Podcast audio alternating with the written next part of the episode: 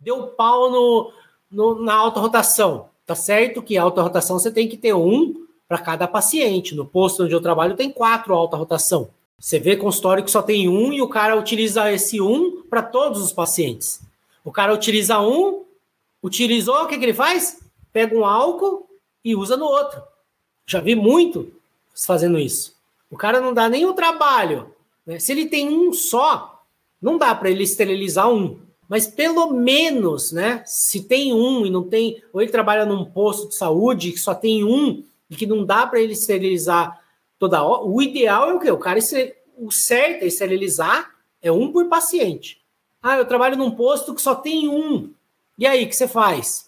Hum, se não der para você correr, não fazer nada, né? nem fazer um, um tratamento restaurador traumático, no mínimo, do mínimo, do mínimo, o alta usado pisou para eliminar aquela água, né? Para evitar que aquela água, o sangue, saliva entre, né? Faz a retroinjeção ali.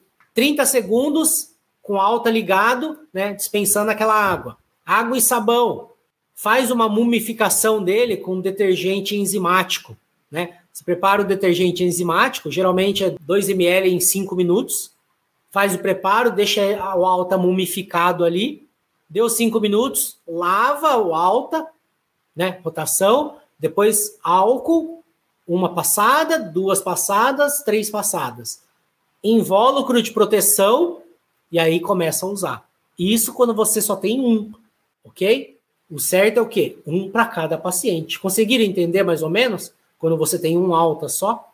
Então, pelo menos isso. O ideal é o quê? Um para cada paciente, né? Esterilizando, é o mínimo. Mas é lógico, tem prefeituras que só tem um. Então, pelo menos você tem que fazer isso.